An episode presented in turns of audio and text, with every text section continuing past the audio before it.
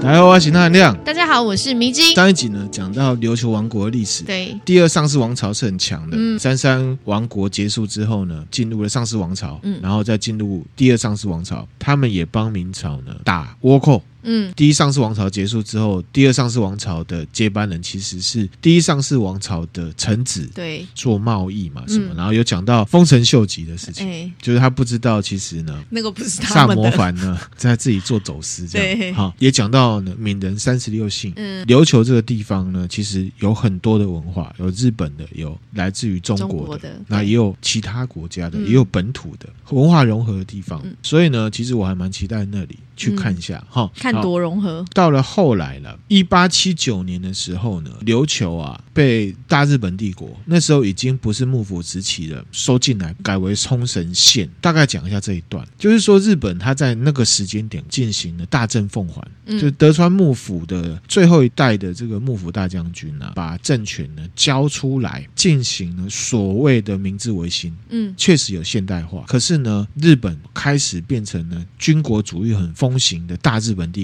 那个时间段啊，现代化归现代化，可是呢，军国主义起来是真的。在一八七一年，当时的大日本帝国做了一个革新的一个制度，就是呢废藩置县。好，我们上一集有讲到，其实，在明治维新之前的日本呢，有幕府将军，可是他们每个每个藩其实都算是以自己为思考单位一国这，样嗯所以呢，他们就做呢废藩置县，嗯什么藩主啦、城主啦、军阀啦，把自己的领地当成自己国家这种事情就不能再有了。嗯换言之，就是想要做中央集权，同时这个也是呢大日本帝国开始做军队国家化的前置作业。嗯，好，我们之后呢也会分享幕末史。这个幕末史的接法呢，就是说，其实我们呢中国近代史讲到要北伐，就会面临呢对日抗战。嗯那我想要呢解释一下为什么日本要侵略中国，嗯，内在跟外在的因素这样子。所以我们可能会在一个时间段呢，我们会切幕末史。好，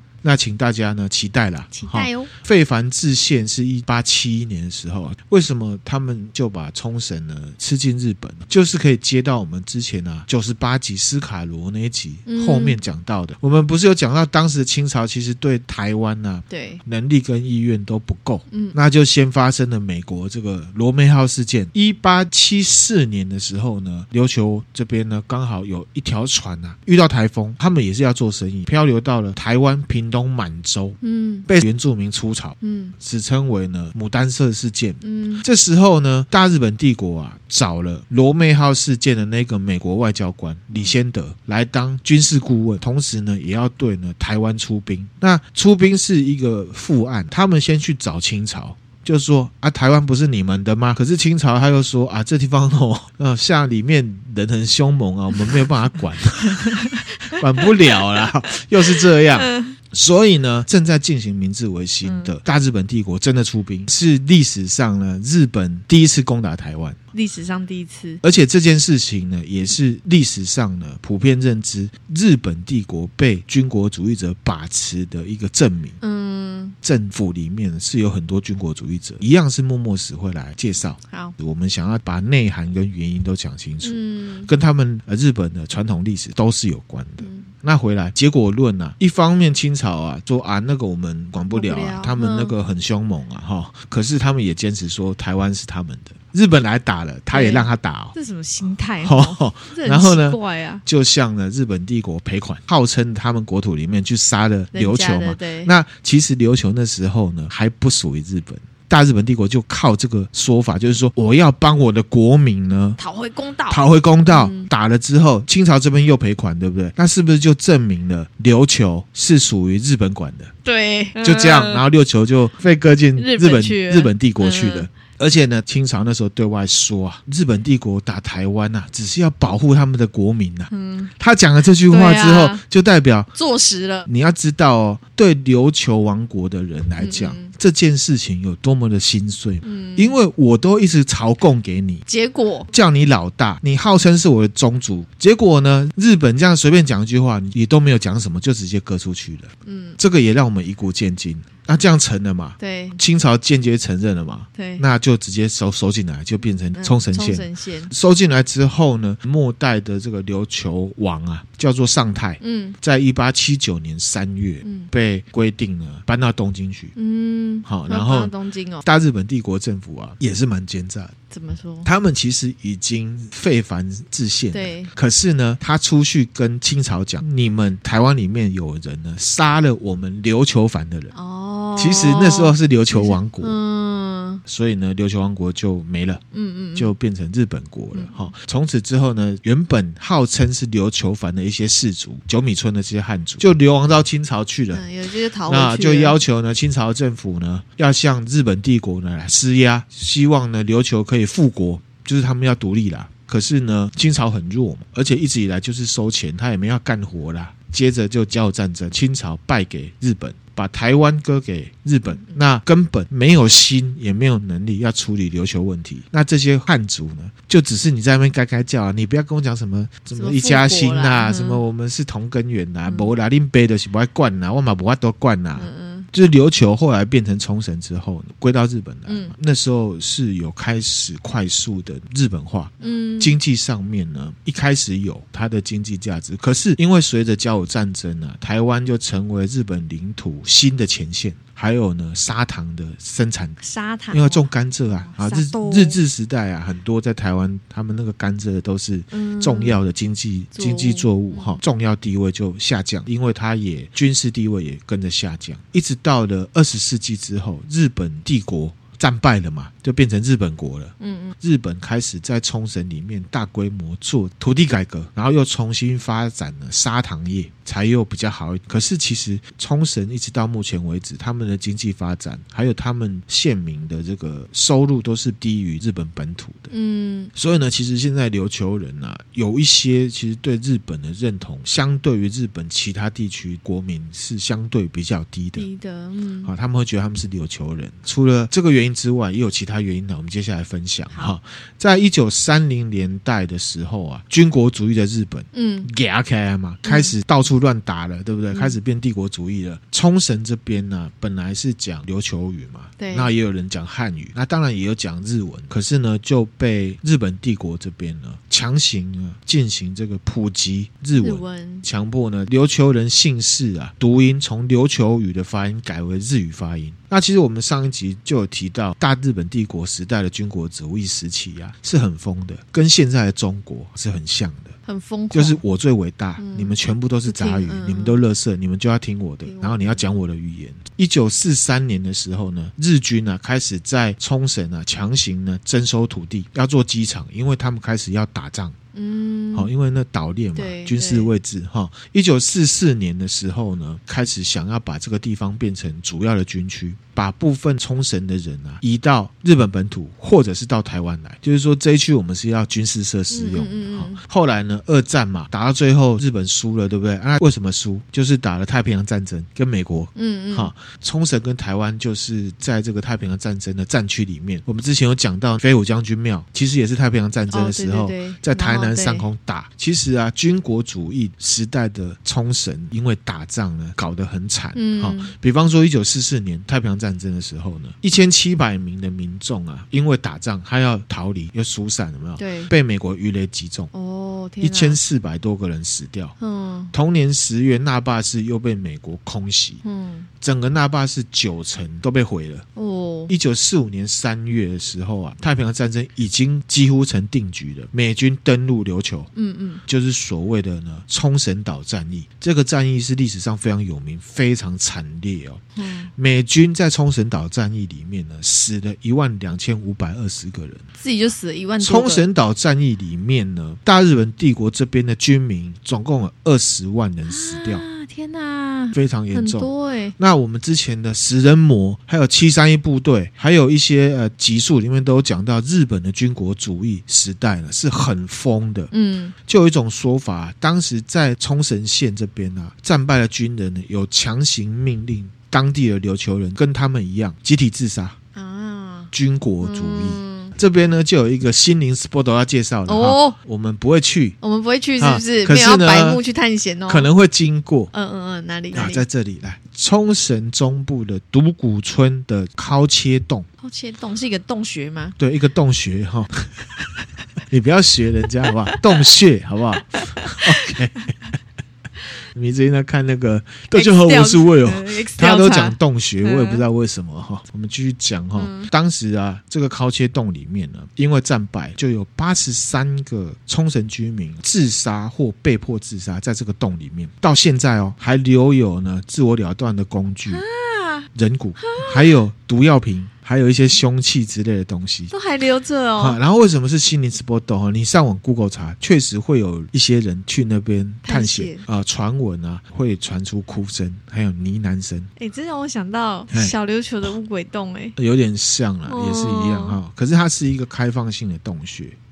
哦，它不是你要爬进去，不是要进去。的那种，哦，对，然后好前一阵甚至有新闻啊，有当地的国中生吧，他去里面要拍影片探险，嗯，结果呢，去给人家捣坏人家的一些祈祷的东西，然后还把人家骨灰坛打破，哎呦，就上新闻了。这哎样子呦，这些在里面牺牲的遗族啊，就说我永远都不会原谅这两个小屁孩这样子。 哼好，我觉得这很糟糕。对好啊这地方呢，在独谷村啊，有兴趣的听友呢，哈，可以去。那我们是不会去的哈。哦，接下来讲历史哈。好，一九四五年八月啊，日本战败了，投降了嘛。嗯嗯，这时候日本啊，全国进入了盟军占领时期，因为军国日本啊输了，所以整个日本就被其他的，同盟国的嗯嗯嗯盟军呢占领代管。那冲绳在冲绳岛战役之后，就直接呢被日本占领了。嗯那时候就有一个冲绳民政府成立，就是美国想要透过当地人来管理当地人，亲美的这种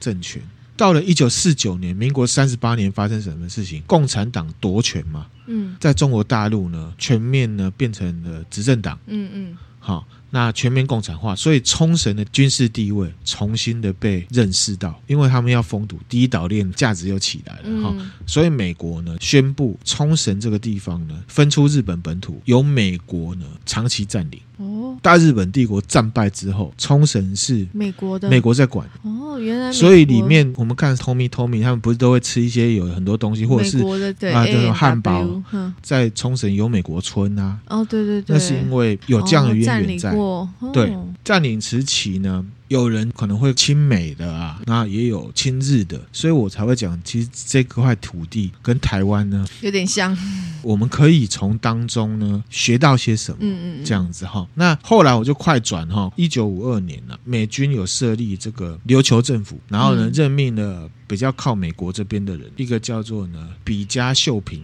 嗯他们实施呢民主体制、三权分立，琉球当地冲绳民众其实他们有很不一样各自的这个政治意识。嗯，当然，美军的管理啊，军人为主嘛，对哦那也有发生一些呢蛮不好的事情，比方说，在一九五六年，冲绳民众呢发动这个全岛抗争，要求全。岛抗争哦，他们要求美军呢、不要再征收土地来做军事设施，哦，这样子。哼那中间也发生一个事情，那个是导火线，有一个美国军人，他是心理变态的，哼他在当地呢很残暴的强暴，而且杀害了一个只有五岁的当地小女生。啊他那个死掉的状况很糟糕，他整个肚子被剖开哇的。哟，好恶哦，到了一九六九年十一月的时候呢，因为政治的一些关系哈，嗯美国放弃琉球的行政权，哦，他们放弃，然后，呢交还给日本。嗯，那一直到现在现在都是琉球这个地方，它从以前历史，它就是一个贸易的地方，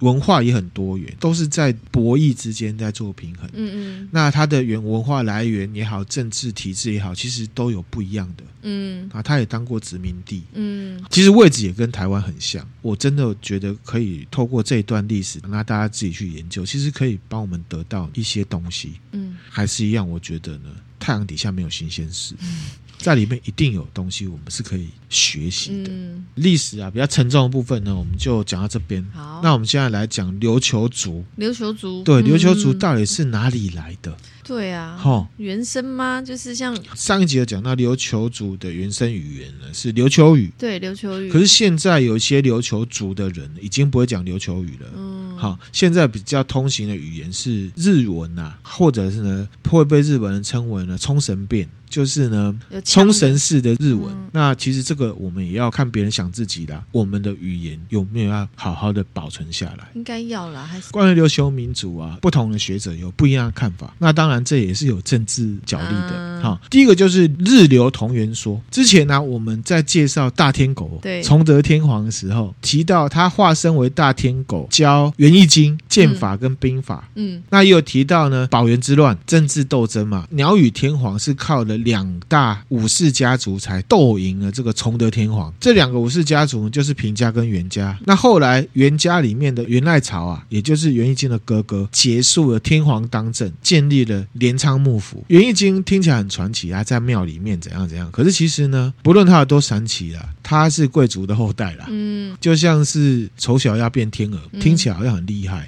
这个丑小鸭它本身就是天鹅嘛。 好，OK。袁义经的爸爸就是袁义朝，在还没有败给袁家之前，当时就是超大超大的武士家族。嗯嗯那袁义清除了哥哥爸爸很厉害之外，他的叔叔也不简单，嗯，叫做袁维朝，袁维朝，帅吗？穿哎、很穿哈，我觉得拿很个对啊，那 pose 摆起来蛮威拿的个弓耶，箭这样子哈，弓超长一支、对对，对哈，他呢有一个日本人更认识的名字，叫做正西八郎。正西八郎，对，是日本的呢射箭之神。大概讲一下这个故事，在西元一一五四年，就是西元十二世纪，嗯就是我刚讲的保元之乱的时候，是不是有政治斗争？对源家跟平家呢，原则上都是挺鸟羽天皇、嗯敌对崇德天皇的。可是这个源为朝呢，他就是挺崇德的，哦，这样可以哦，跟他的哥哥还有平清盛作对，嗯嗯，嗯这样子、嗯可以啊，只要他愿意。嗯，这那样压力很大哎、就是大家都挺对 A，然后你自己去挺崇德这样，政变斗争的时候啊，跟崇德天皇敌对的这边呢、元平这边呢，就去围攻崇德天皇。对，这时候呢，袁维朝 A K A 正西八郎啊来救，然后他就拿他的弓箭，啾啾啾啾啾啾啾啾啾，击退了呢。袁平他们这样，对，击退了袁平，后来就变成射箭之神。嗯，所以他的画里面都有都拿有弓箭，嗯那表示他射箭很厉害很就厉害对了。保元之乱呢、崇德斗输了嘛，袁维朝呢也逃跑，嗯，那以结果论有被抓了，反正呢就被流放到伊豆，啊伊豆伊豆半半岛岛哈、争执的来源地 嘛。结果论啊，后来他要搞独立，你说谁要搞独立？袁维朝袁维朝要搞独立，他搞独立，然后后来就被杀了，嗯打输了在伊豆半岛上面呢战败嗯自杀、啊，三十三岁过世这样子。哦，那这边就有个外传，这个正西八郎当时保元之乱输了之后呢，逃亡嘛，对，那不要被自己袁家的人抓到，也不要被这嗯平个家的人，对不对对，嗯，曾经逃亡到琉球哦，到琉球之后呢，跟当地的女性呢生了小孩，嗯，后代子孙呢就是顺天。哦第一集里面讲到王朝里面对第二第二个个顺天，哦，所以好这是传这个是日流同源说，说，就是有对这样一个说法，说顺天其实就是元对回朝的后代，没错哈。日流同源说是谁提出来呢？达就雷是明朝末年，也就是德川幕府时代呢，琉球王国的王者他提出这个说法。嗯，好，那第二个说法呢，就是中国学者讲的百越说。他认为呢，琉球民族其实是来自于中国的百越。我们之前呢、分享鹿乳手啊、飞头蛮那一集啊，对就日本妖怪都市传说，有讲到三国时代吴国的将领在百越开发的时候遇到了骆头氏嘛，嗯，跟一个嗯女，生睡一睡头飞走了，有对没有对？对对，那个地方就是百越。嗯那百越是指哪里呢？就是指中国的南方，具体指长江以南。嗯，在民族上面包含了汉族，刚讲闽南、江浙、吴越、江苏南部、上海、安徽、江西东北部、福建。嗯，那还有什么？贵州、云南民族上面有傣族，那也包含了现在辽国、越南、泰国、缅甸当中的一些特定人种。嗯，这些呢都算是百越。那那含亮自己个人认为，不论是日流同源说还是百越说，都只是解释说琉球民族他们组成分子有这些来源。嗯，那那样现在在看，还是觉得琉球人就是琉球人，有以前的来源呐、啊那其实以后有不同变化嘛，对啊，对不对？对啊，搞不好之后又有，又有谁进来，又拿，或者是有大规模的什么哪一个人进来了，对啊西班牙人、葡萄牙人、哦非洲人进来了。所以呢，我觉得民族就是一个动态的概念，会随着时间一直变化。重点呢是要把自己的主体性还有文化呢保存下来，嗯，让它一直存在存在。传承，对，因为呢，如果没有自己的主体性，以后呢就没有成长空间。我们台湾人也可以自己想一想。嗯嗯好，那那那样的想法分享给大家。那这边呢，就要再继续觉得比较有趣的部分好了，，是袁维朝的后代，这也是蛮酷的，蛮酷的哈。嗯，迷之音如果讲到呢，冲绳啊。好，不知道迷之音知不知道？其实呢，冲绳是空手道的发源地，空手道发源地哦，发源地哈。迷之音问一下 哈，空手道的日文日文怎么讲？干嘛的？卡拉切对不对对？又称为空手。嘿，那我问一下你啊、米子英呢哈，嗯日文的唐扬鸡怎么讲？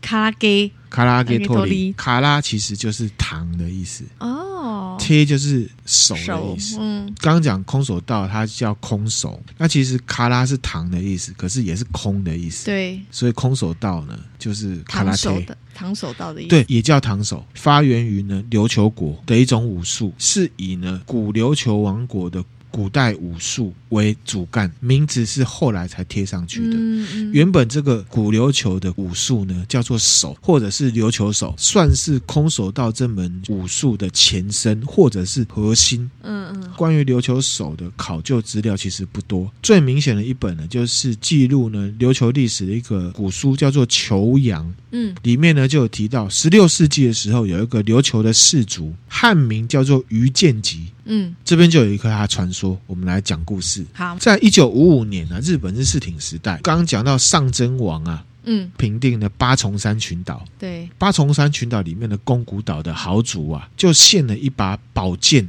给上真王。嗯那这个宝剑呢，叫做至今丸。上真王他很高兴啊，他就命令呢琉球的氏族啊于建吉带了这一把至今丸呢。去到日本京都，因为那时候比较发达的地方是在这京边。都，嗯那把这把至今丸呢拿去把它磨得很利，嗯这个至今丸呢叫做 Chikane Maru，嗯它现在呢已经被日本政府指定为日本国宝，放在呢那霸市的历史博物馆里面。国宝哎，，对，图我会分享给大家哈、刀二就是上面这个圈圈是长这样子，拿的部分是嗯柄卷，带鞘是这样子。嗯，所以它有点弯弯的这样，呃，它长呢五十三公分，五三公分，在日本的刀里面呢，算是斜拆或斜插。其实我有大概去研究一下，有人说这个字呢念拆，有人呢觉得这个字念插。叉，嗯，那嗯我们就说它是斜拆叉 ，OK 哈，它是属于呢打刀的一种打刀，斗知识。什么叫打刀？什么是斜拆？什么是打刀？我们来讲一下日本刀的种类。好哈好来给明星看一下这个图，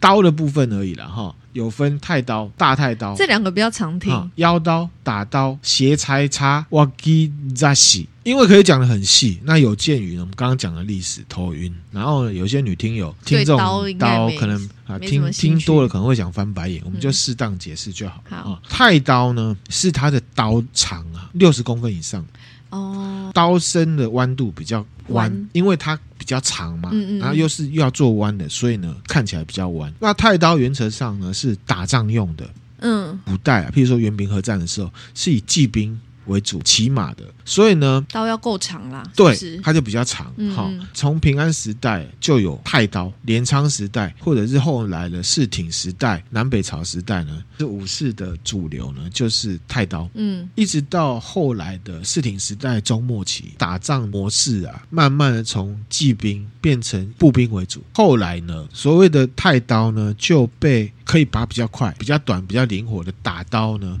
给取代。哦，所以呢，我们看那个大和剧啊，《园艺经》的故事，佩戴的刀通常都是太刀，嗯比较弯、比较长。这个太刀下面又分很多种，我们就不用说。嗯反正呢，太刀就是比较长的刀。那还有一种叫短刀，短刀听起来就是比较短，对，哈，短刀呢是指三十公分以下的刀。哦举凡我们看一些时代剧，有一些女生防身用的。哦，就会是拿这哈个，或者是呢，这个黑道切为止用的那个都是 短刀，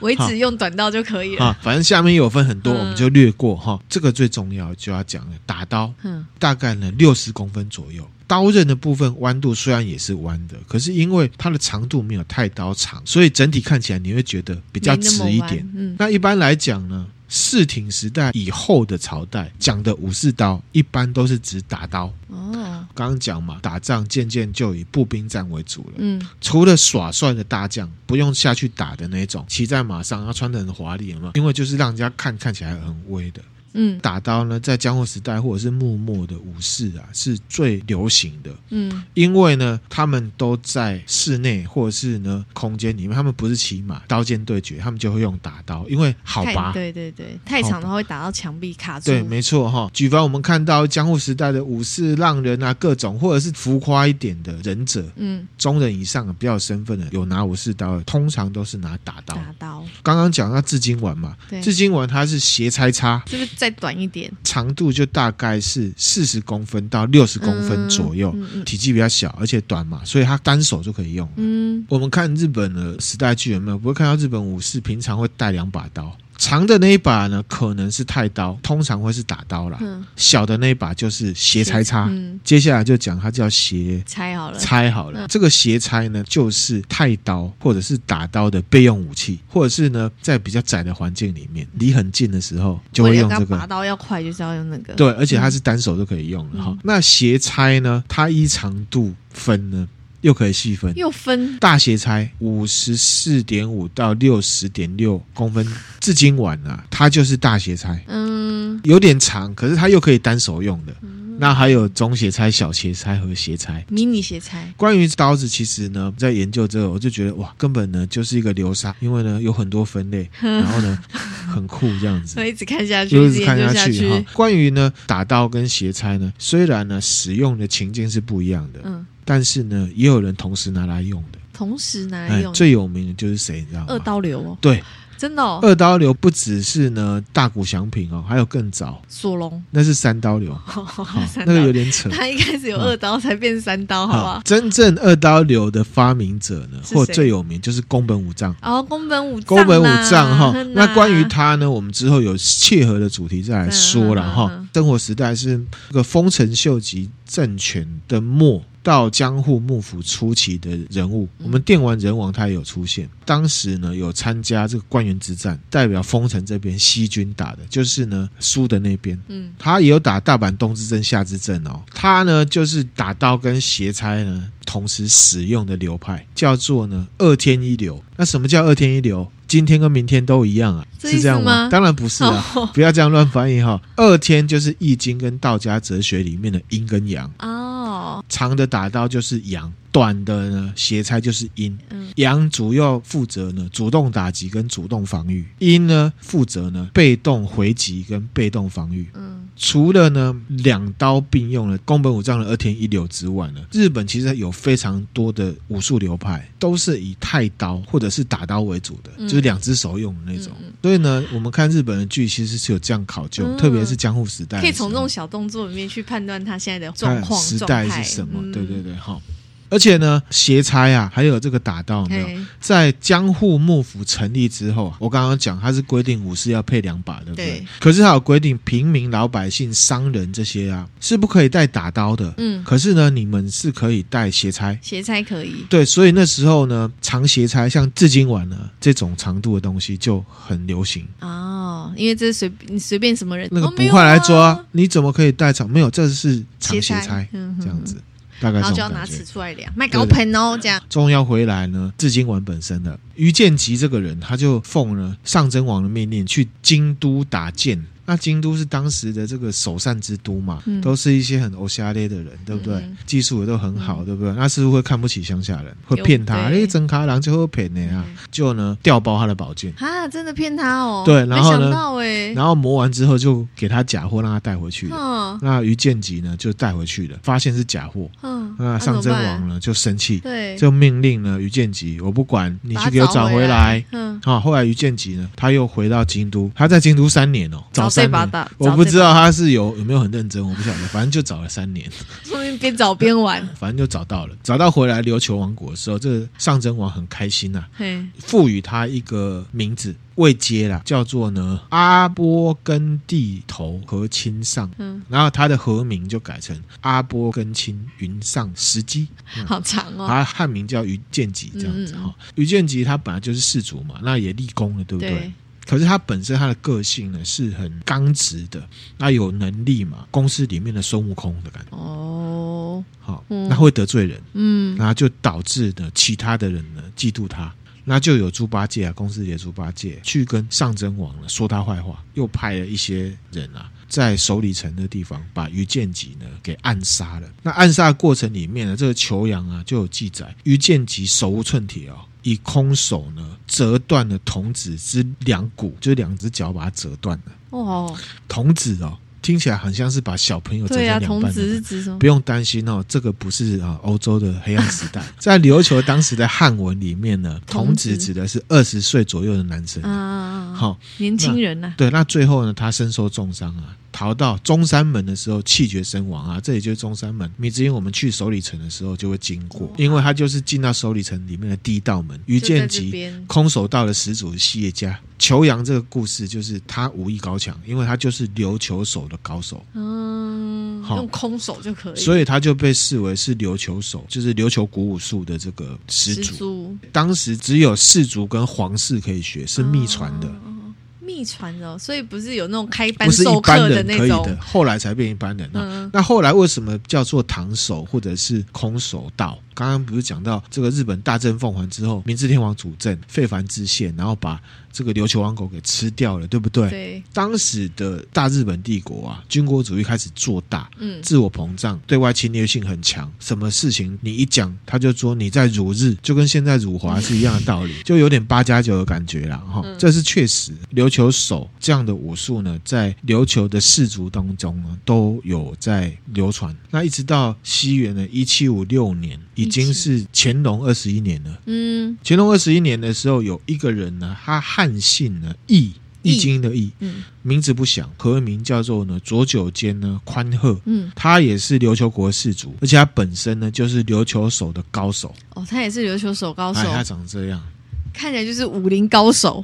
是不是？武功对哈高手的老人，刚刚其实历史有讲到，改朝换代之后，嗯琉球王国为了做生意，他还是接受了清朝的册封。嗯西边清朝这边就有有使者坐船到琉球来，像是巡视，嗯，感受我是老大的那种快感。嗯当时呢，左九间他就拜了一个从西边来保护这个使者的清朝武官，叫做呢毛象君。嗯，为师，他学习呢中国来的武术。哦，道光初年的时候啊，佐久间宽贺啊，还自己跑去中国的南方嗯学习呢中国的武艺。那后来呢，这个佐久间宽贺结合了琉球手，还有中国南方呢南拳的传统，创立了新的流派。他当时就取名叫什么唐手。其实古代的琉球国一直以来是汉字文化圈加日文文化圈的。然后呢，在日文里面，其实唐也可以念成豆，对，也可以念成卡卡拉，拉，空呢也可以读作什么卡拉。那嗯手就是贴嘛。对，在日本呢，成为日本帝国废藩置县之后，把琉球纳进来之后，嗯掌权的军国主义者为了去中国化，嗯嗯，就把汉字“唐手”这个名字呢，直接用日式发音读作卡拉贴，嗯，就变成空手空道手了。道，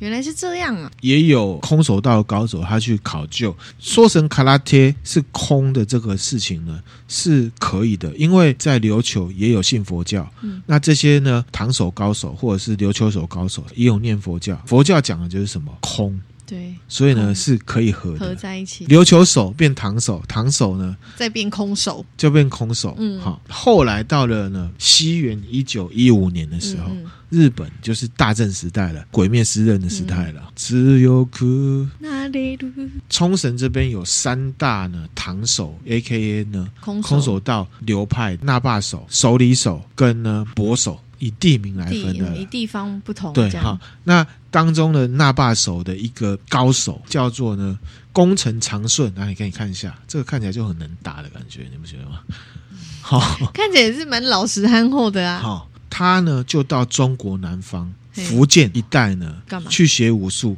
因为其实那时候他们已经有九米村，就觉得啊你们好高级啊，你们根源应该很厉害吧，他就去那边学。嗯你之前有没有听过南拳北腿顺有有中山，有有有，或者是铁拳无敌孙中山？有有有，那是什么？其实南拳北腿呢，是反映中国这边呢大陆的地方特色，讲什么南州北马，南方河流多。对，所以就是哦坐船，北马就是因为呃草原北多边草原的山地，所以要骑马。嗯嗯那划船的话，是不是手背会比较强？骑马的话，是不是腿比较厉害？对，这也反映在呢南北武术的特色上面，哦，南所以边就才会讲以南拳北北腿。腿，啊武术上面研发比较多的腿的，就是北边的；嗯哦手的部分呢，就是南边的比较厉害。啊，哎好、不过也只是大概这样分，不是说北边只会用腿，不是这好、样，用手他就不会嗯，并不是，反之亦然。工程床顺呢，他就去到福建，他学了什么呢？福州鹤拳，还有呢嗯鹤拳呢，罗汉拳，还有什么咏春白鹤拳。嗯，咏春白鹤拳呢，就是那亮在玩那个西部，他用的就是他用的就是咏春白鹤拳。嗯也是南拳的一种。这个那霸手高手，他学了这些拳之后，结合那霸手这个咏春的东西，还有罗汉拳这些东西，他成立了一个叫刚柔流。刚柔流，然后刚柔呢并济，刚柔流就开始透过大日本帝国我们外传，因为那时候已经在打了，嗯大日本军官也会学空手道。然后就开始传到中国、香港、台湾。一九二九年，军国主义的日本帝国正式把这样子的武术，唐手也好，空手，好嗯就直接叫做空手道。嗯，而且刚柔流成为亚洲主要空手道的流派。嗯其实空手道呢，不只是空手，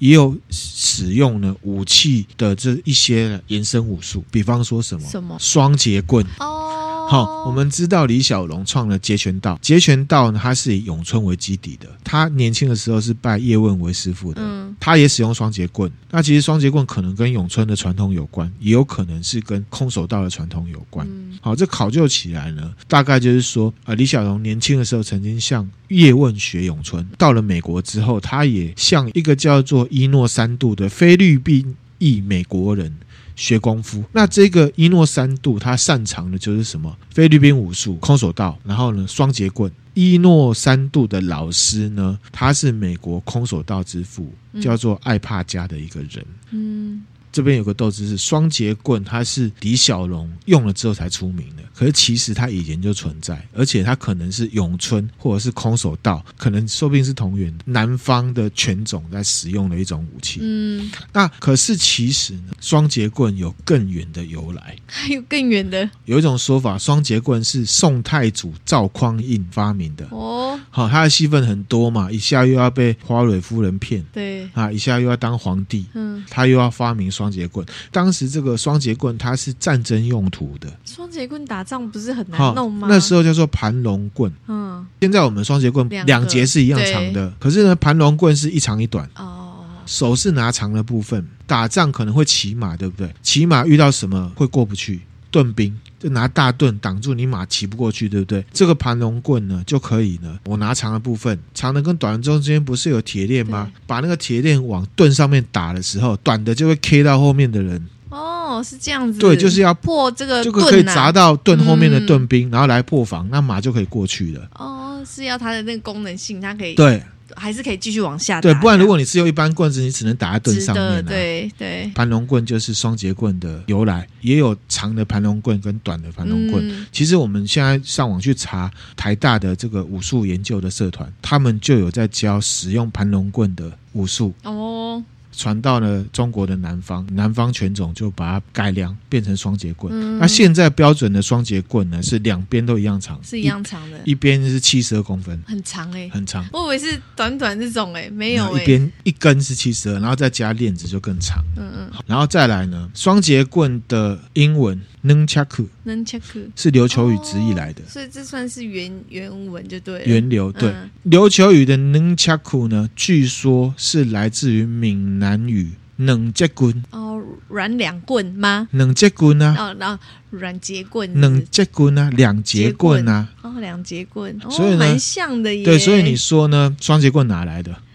哦宋太祖还是空手道，其实都可以吧，只能说他就是南方拳种这样过来的。嗯，所以我们如果去冲绳跟人家讲说冷结棍，他们听得冷懂结棍吗？你们有没有卖冷结棍？双节棍的例子，我们就可以知道，从元朝、明朝、大航海时代，台湾琉球东南亚这一块地方，就是因为海权观念起来了，文化人种之间的交流是很开放、嗯很频繁的。嗯，硬要去说啊哪个是什么国家的，特别是文化上的东西，其实有一点点幼稚啦。对，所以呢，重点还是像我上一集讲了，以古鉴今嘛，我们是台湾人，我们要有自己的认知，拥有自己的主体性，不要再讲自己的阿公是谁，不要再讲自己的阿阿嬷嬷是谁，祖先，你弄好自己，知道自己是谁比较重要。嗯嗯嗯，对，分享给大家。好，好，回到空手道，那后来呢，到日本呢，就衍生了非常非常多的流派。然后也在日本各地方呢开枝散叶。那日本现在最有名的空手道流派呢，叫做极真流。极尊流，空手道。那创始人是大山贝达了，这个其实他这个故事也是很多，甚至呢还有漫画家画他的漫画。哦日本有很多人学，包含日本的偶像明星横滨流星，哦，横滨流星，哈，他呢是极真流空手道的黑带，还拿过冠军。横滨流星是谁？就轮到你里面有一个男生，嗯他现在变比较帅了哈。那他现在应该是红了。NHK 的大合剧啊，二零二五年预计要播他们第四十六部的大合剧啊。这部大合剧呢叫做《岂有此理，鸟中荣华如梦的故事》嗯，啊。这个鸟不是一般的鸟，是呢小鸟的鸟，上面是草字草头字头，啊，也也念作鸟。嗯，那这个横滨流星呢，它是要演了江户时代一个非常有名的浮世绘出版商，嗯哦，或称为呢制作人鸟屋仲三郎的故事。嗯，那这边就有一个衍生性的斗知识了哈。好，江户时代啊，浮世绘它有点像是现在日本漫画一般的存在。那画的主题很多啊，比方说商家广告、嗯帅哥美女图、风景图，还有春宫画。那其实呢，就是商业气息很重的画作。嗯，出版呢，就是要卖钱。对，我们知道现在漫画我们会把它视为娱乐产品，可是现在我们会把当时的呃浮世绘呢当成艺术作品来看。嗯嗯可是其实当时它就是娱乐商品，嗯，好、，广告意味也很强。嗯，既然是商品，呃，要出版它的企划、编辑的概念，编辑、还有主题、还有画师的挑选都是很重要，嗯因为都要变现的。所以呢，浮世绘是有制作人的。嗯，嗯，那这一个呢，鸟屋众三郎就是浮世绘的制制作作人。人，横滨流星应该有是有他 match，因为他就很偶像类的感觉，嗯，很流行美的感觉啊型男的感觉，然后很好像很流行的感觉，嗯对不对哈？我们之前有提过，像是鸟山实验啊、歌川国芳啊，还有那亮很喜欢的那个葛饰北斋，他们都是画师，嗯画师上面有出版商。这个鸟屋众三郎啊，他厉害的地方就在于说很会挑题材啊，也很会找适合的画师，流行资讯还有整合能力是很强的。嗯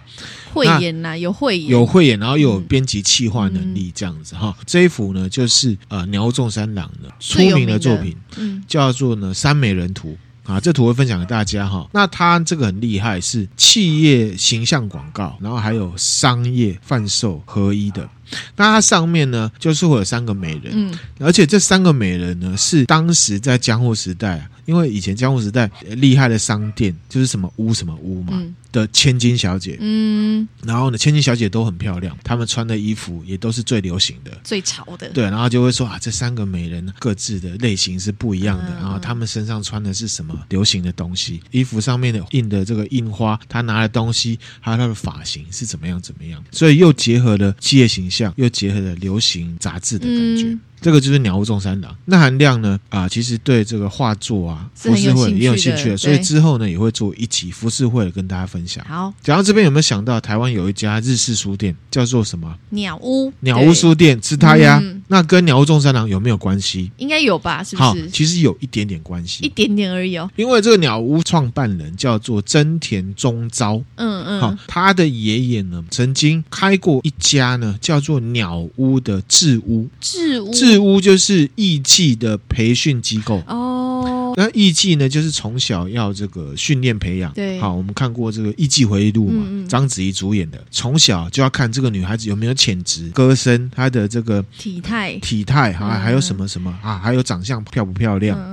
所以呢，他当初开这个智屋的时候，他就是取材的鸟屋众三郎这种可以用很敏锐的观察力，所以才取名叫做呢嗯，鸟屋。哦，原来是这样子，，对，那后来这个鸟屋做一做之后呢，他的孙子啊，真田宗昭啊，嗯，他拿了这些钱嘛，他就要开书店，他就沿用阿公这样的想法，因为现在的鸟屋是不是也是蛮楼下类的？哦，对对对好，而且东西也都蛮多元的，对对对，所以他嗯就是取材这样子的概念，嗯鸟屋众三郎这样子的特色，就把这名字拿来开书店，那嗯品牌形象也会比较搭。原来是这样，蛮酷的然，后斗智士的，好嗯好，那赶快回来哈。冲绳本身嗯，A K A 琉球，刚刚讲到至今丸的故事，对不对？嗯那当时的琉球王国跟日本是分治的，可是呢是要进贡，可是另外一边又要进贡给明朝中国，是不是嗯好像有点复杂？都交朋友嘛，是不是？对，都交朋友哈。嗯，不要那断财路，对对对，没错。那所以人种啊、语言啊、各种其实都蛮混合、多元开放嗯的。那所以琉球人哦，你说他是哪来？说真的，就是有闽南人啊、琉球族啦，嗯也有日本人啊有。日本人，所以呢，其实我觉得他们这个组成，还有他们的这个 style，其实跟台湾一样，自古以来就很多外来民族。可是外来民族来到这个地方，如果他定居的，他就不是外来民族。他就是一直就是对不琉对球人了，台湾人应该很好想象哈、日本的琉球 A.K.A 冲绳县也是一样，他们籍贯很多。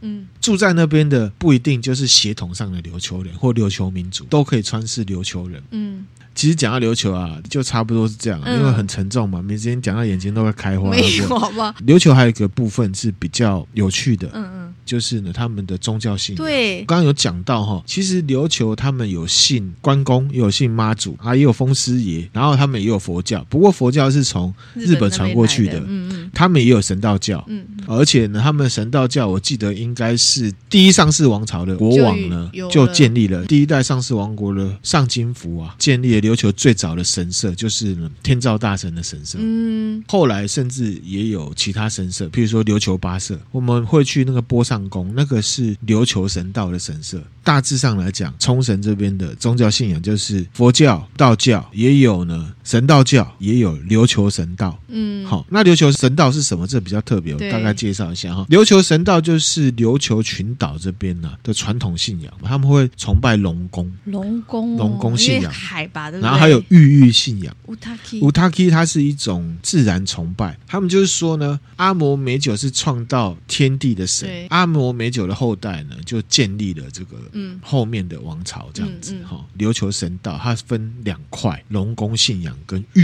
域信仰。嗯，琉球神道的核心是祖灵，相信祖灵。竹林哦，，对祖灵，那他们呢？神有分来访神跟本地神，嗯，他们也相信太阳，他们也有太阳信仰，然后还有媚神信仰，妹女性神哦，他们的巫女叫做祝女。琉球神道最神圣的地方呢，就是刚刚讲的玉域乌塔 k 只有祝女可以进去。嗯，琉球神道除了看到这个啊山啊海啊这些地方生活的地方，还有呢他界，他基，他界就是龙宫，嗯嗯，另外一个就是天界。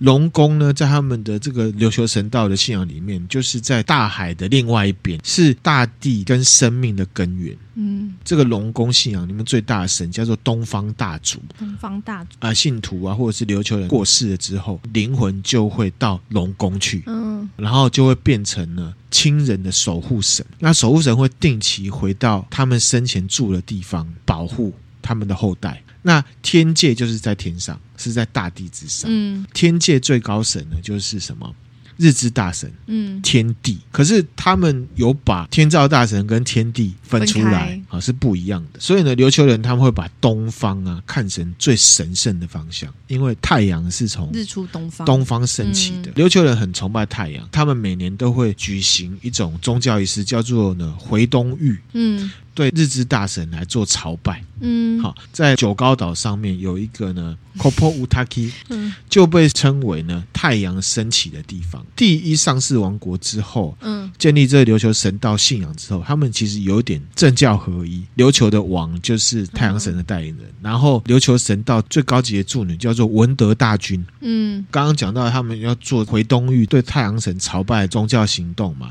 就要去到呢斋场玉域。在一场域，对，斋场玉域呢，就是我们会去的一个地它方是一。个地方的，对不对？对，这个斋场玉域是琉球冲绳境内少数有开放给一般人观光客去的玉域，哦其他都还是不能去的。所以其他就像你刚刚讲，只能助你进去。在首里城里面，国王位置的后面就有一个玉，可是后来呢，在冲绳战役时都整个被毁掉了。哦，那刚刚有讲到，像一般中国皇帝的这个他们宫廷里面的位置都是坐北朝南，嗯，因为就是君临天下的感觉嘛，哈。啊可是呢，琉球王国他们的国王是坐东朝西，坐东朝西，因为为他们是太阳神的代表嘛，东边起来，所以他们坐坐在在东边。边这样子嗯，好了解西边是代表死亡哦，葬礼仪式有一些地方啊，它的门口都是向西边去的。嗯西方就是死亡的领域，琉球他们盛行一种处理这个人死掉之后的仪式，叫做封葬。风葬哦，风葬哈放放给他啊风人吹死掉之后呢，亲人就会把这个遗体放在洞窟里面这个山崖的顶部，让它风化那要很久哎啊是不。是三年之后呢，亲族里面的女生就会把这些遗骨呢洗干净，把它放在棺材里面。放三年对，风化，然后风葬用的，比如说建筑物或者是洞穴入口都必须要是向西面，因为西方是代表死亡亡，嗯，嗯这样子。风葬这很特别耶，没听过哎我，没听过、哦，嗯，因为他们风很大，都有风师爷了，大成这样哦，我们去就知道 了哈、海岛、啊因为，你我们去马祖风就很大了啊、要尸体放那边风化三年，可以哦，很难想象哎，啊我我也觉得很难想象嗯啊、然后刚刚讲到他们巫女一定要女生嘛，对祝女对不对？他们有一个媚神信仰哈、嗯他们就是认为呢，这种媚神就是琉球男性的保护女神，就有点像北欧神话里面的那个。就是那个巫女一样，这个信仰就是源自于祝女这个东西。嗯比较高级的女巫就叫助女，然后她负责呢就是管理什么祭祀，还有乌塔基这个地方。嗯助女就叫挪，no 龙，咯，嗯，比较低级的女巫叫做 u t a 有他那就是可以帮人家占卜啊啊，哦，然后呢有占卜的能力，对，然后呢巫术啊来治病什么的。嗯可是后来因为政教合一了，所以呢每个地方的助女她都只能是当地的行政首长的女性亲属，姐姐啊、妹妹啊、老婆那样子，嗯，就还是一定要有一定的关系才能去做助理，对，我就们花莲王也是啊，他抓去关之后，他老婆就出来选，对对对差不多这种不是一感般觉。人想当就可以当对的，对对，然后就有这样的媚神信仰啊，政教合一，那这个就是他们助女的样子。助女耶、我说那长相看起来像男的啊，哦我说这照片哦哦哦哦哦哦，好好好，这个助女这样子的媚神信仰有没有啊最高的叫做文德大君嘛？对，在某一段时间之后啊，就被废除了，就是太平洋战争之后。哦，被废除了，，对，那现在呢，在九米岛、宫古岛上面有一个军南风助女，她依然存在。那这边呢，就是我们分享的冲绳东西。嗯那介绍完迷之音，会觉得怎样？还是很想去吗？还是觉得、嗯我觉得后面这个神呃琉球神道部分，就会蛮想去玉玉看一下的，我们会去啊？可是那地方要爬山呢，我要先讲，爬而就且爬。啊我刚刚讲到琉球神道里面玉玉信，它是一种自然崇拜，嗯就是它里面没有什么神像懂什么的，懂就是山洞，但应该会有一个山崩一些建筑可以，就是一些没有，就是一个山，刷康了，啊就是山，崩康，对，没错。好啊，去怎么看样看啊，还想去吗想啊，很累哦呢哈，不会啊，真的哈。对啊， OK，好，那其实还有一些信仰啊，譬如说龙宫信仰，可能是西南方岛的，像我们之前有讲过，有一些仪式是不能进去看的。哎，所以那冲绳本岛上面，它有龙宫相关的的东西可以看吗，波上宫应该就算就是有，波上宫，对波上宫我也蛮期待的。总之那边是一个很多元的地方，啊我们可以去找关圣帝君来拜啊，我们去看妈祖庙，有必要吗？那去他们 看 很一多啊下在琉球也有那个，啊嗯然后看他们有没有风不师一爷样什么这样的。好的，那我们今天分享到这边啦、嗯希望听友呢，就如果有冲绳相关想要推荐我们去看啊、去吃的，对都欢迎都跟我们说。对这样然后子虽我然们我会们尽可能的，就是把它塞到行程里。那含量个人啊，很喜欢去到一个地方，就把他们的历史弄得很清楚。嗯嗯啊，希望大家听了呢，也可以有所获得，分享给大家。那如果觉得我们内容还不错的话，或者是近期有要去冲绳的朋友，也可以对先听听看呐、啊，或者对分享给你的朋友。对然后重要的是，如果觉得我们内容还不错，就可以抖内我们给我们鼓励。那抖内的连接，其实在我们那个关于钠含量过高里面都有，好对就是大家可以点进去看一下。谢谢大家，谢谢，拜拜。拜拜